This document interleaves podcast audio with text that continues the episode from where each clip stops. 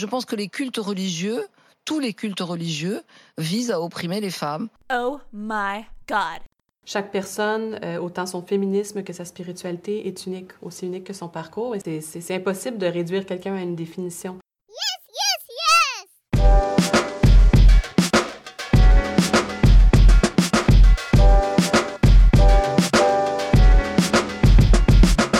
Dieu avec un E, le podcast féministe et croyant.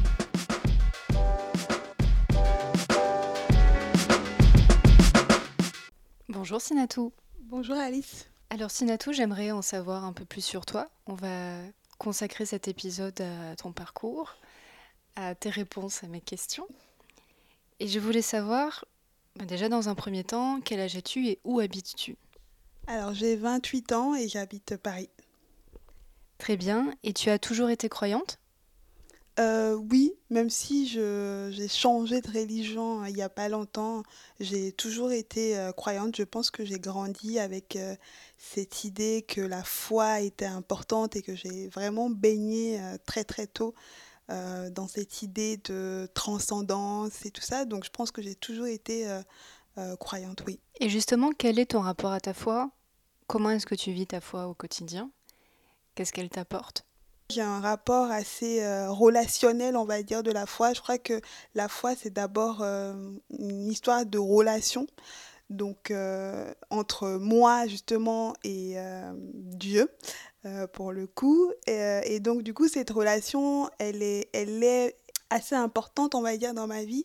Et elle a besoin, en fait, d'être nourrie quotidiennement par différentes choses, mais surtout par le temps que j'y consacre. Donc, euh, euh, au, quotidien, je considère que, ben, en fait, Dieu, donc ma foi, fait partie de ma vie. Et donc, comme pour n'importe quel ami, ben, je dois lui consacrer du temps, que ce soit du temps personnel ou même du temps collectif. Mais en tout cas, je dois nourrir cette foi-là comme je nourrirais n'importe quelle relation amicale.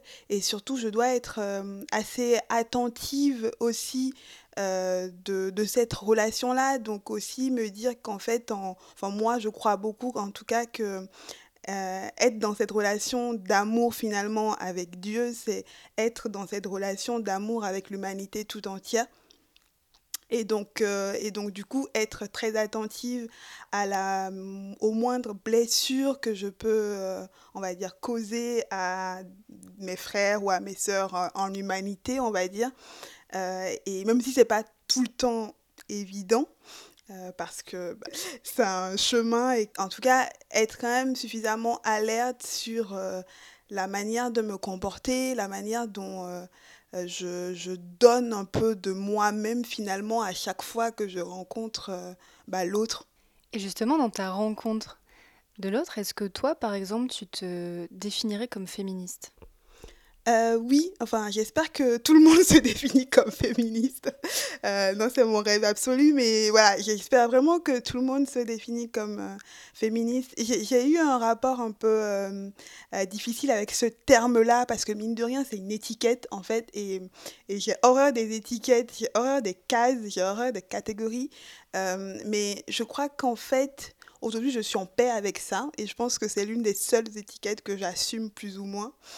Euh, même si elle, euh, enfin, je l'assume quand on parle des féminismes et pas du féminisme, donc tout dépend encore de ce qu'on entend par féminisme.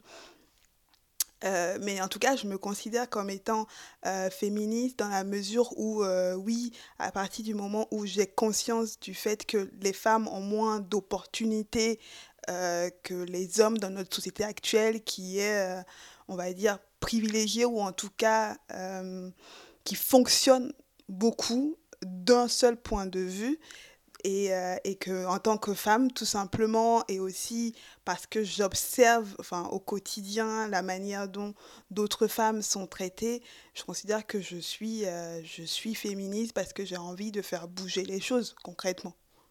Et pour toi on peut être féministe et croyante? Pour moi on peut être féministe et croyante parce que euh, déjà on peut être athée et féministe donc pourquoi on ne serait pas euh, croyante euh, et, féministe et surtout parce qu'en fait euh, ce n'est pas des concepts qui sont contradictoires du tout en tout cas dans moi, ma conception des choses.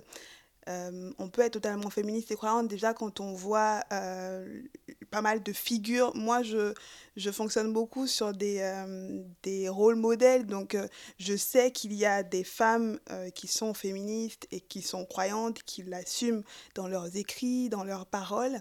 Et ça, ça donne de l'espoir et ça montre quand même qu'on peut avoir des positions assez, assez radicales, on va dire, plus ou moins en tout cas, sur le sujet et en même temps avoir une foi. Et surtout qu'en fait, je crois qu'on peut aller euh, chercher, euh, en tout cas, je crois que ma foi me permet à moi de, euh, de pouvoir faire d'autres choses et de pouvoir surtout me dire, il y a cette catégorie de, de la population, les femmes, qui ont moins d'opportunités. Et qu'est-ce que je fais pour elles? Enfin, au final, je pense même qu'en fait, mon féminisme trouve son essence dans ma foi, parce que ma foi m'oblige à penser à ceux qui ont moins euh, d'opportunités, moins de chances ou qui sont brimés euh, dans la société. Et qu'est-ce que tu dirais, qu'est-ce que tu répondrais à une personne qui n'arrive pas à être les deux?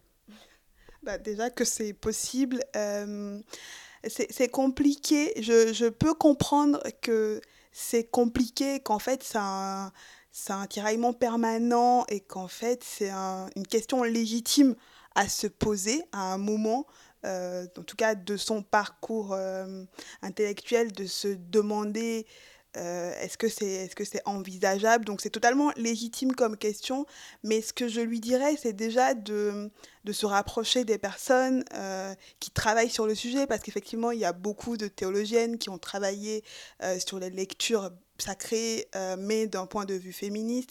Et tout ça, ça donne des clés qui permettent en tout cas de comprendre à quel point ces deux notions sont pas antinomiques en fait.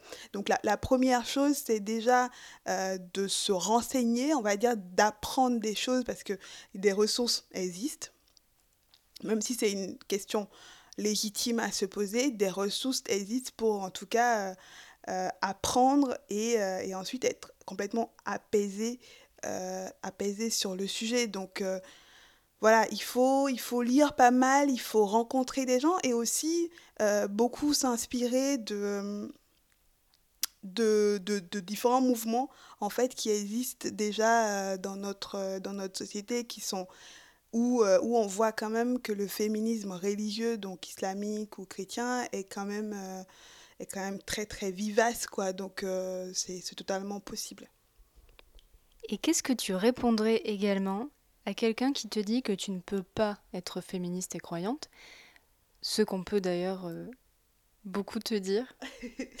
euh, alors moi, moi, je considère que c'est de l'ignorance en fait, ce, ce, genre de questions. Euh, en tout cas, ce genre d'affirmation, parce que la plupart de ceux qui disent ça ne croient pas voilà, donc c'est très facile de parler de quelque chose qu'on ne sait pas. Euh, donc euh, la plupart, en tout cas, de ceux ou celles qui affirment qu'on ne peut pas être féministe et croyante n'en savent absolument rien des tests religieuses, ou en tout cas n'y voient que ce qu'elles veulent y voir. donc du coup, elles vont se contenter de lire Saint Paul et de lire certains tests qui effectivement peuvent porter à confusion et donc bah, de dire bah, c'est impossible. Mais en fait, il, il leur suffit juste d'aller un peu plus loin et surtout, moi, je crois beaucoup qu'il faut donner la parole aux concernés. Et, euh, et qu'une telle affirmation ne se justifie pas quand on donne la parole aux concernés, c'est-à-dire à toutes ces femmes, euh, que ce soit chrétiennes, musulmanes euh, ou bouddhistes, qui sont féministes et qui sont croyantes, bah, c'est à ce moment-là qu'on comprend en réalité que c'est, que c'est possible. Et qu'est-ce qui t'a amené à avoir cette idée de podcast sur les féminismes religieux? Et, à faire ce podcast. Finalement, pour toi, c'est quoi le but? Qu'est-ce que tu as envie de changer grâce à ce podcast? Euh, Pour moi, euh, je pense que la première chose, c'est déjà de donner la parole parce que c'est mon métier mon métier. Donc euh, c'est vraiment de, de, donner la parole aux gens et surtout d'apporter euh, de la connaissance d'apprendre des choses à ceux qui vont écouter ce podcast. Donc vraiment de pouvoir d'une part donc donner la parole aux concernés, comme je disais tout à l'heure, mais pas seulement aux concernés, mais je pense aussi à, des spécialistes de la question ou, ou même à des, euh, des responsables de communautés religieuses euh, et tout ça. Mais surtout, la deuxième, le deuxième objectif pour moi, c'est d'éclairer euh, les discussions qu'on peut de plus en plus avoir dans les milieux féministes aujourd'hui et, et aussi dans les milieux croyants aujourd'hui sur voilà, c'est quoi cette ambiguïté C'est quoi, c'est quoi notre position en fait concrètement? Donc finalement, le but de ce podcast est d'apporter de la ressource, d'apporter de la matière pour animer euh, toutes ces discussions-là. Voilà. Et d'où est venue l'idée de ce podcast?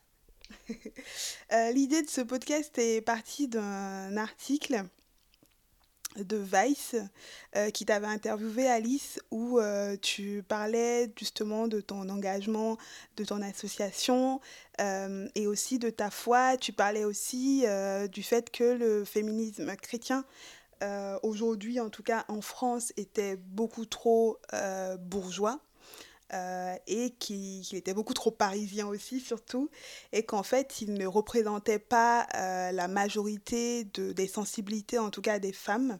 Tu parlais aussi de féminisme décolonial et ça m'avait beaucoup touchée parce que moi je crois, en tout cas moi je suis dans un processus de déconstruction permanente.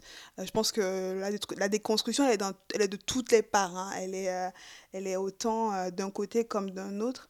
Et euh, du coup, voilà, c'était un papier où tu avais expliqué, euh, expliqué tout ça. Donc ensuite, je me suis dit, parce que moi je suis très sensible à l'audio, bien sûr, euh, je me suis dit, et que j'écoute beaucoup de podcasts en ce moment où j'apprends des choses, je me suis dit qu'il fallait que je te contacte, voilà. mais encore fallait-il que tu dises oui. Merci beaucoup, Sinatou. Est-ce que tu as envie de rajouter quelque chose? Euh, dans le prochain épisode, on va écouter ton interview à toi et tu vas nous expliquer euh, comment on en est arrivé là.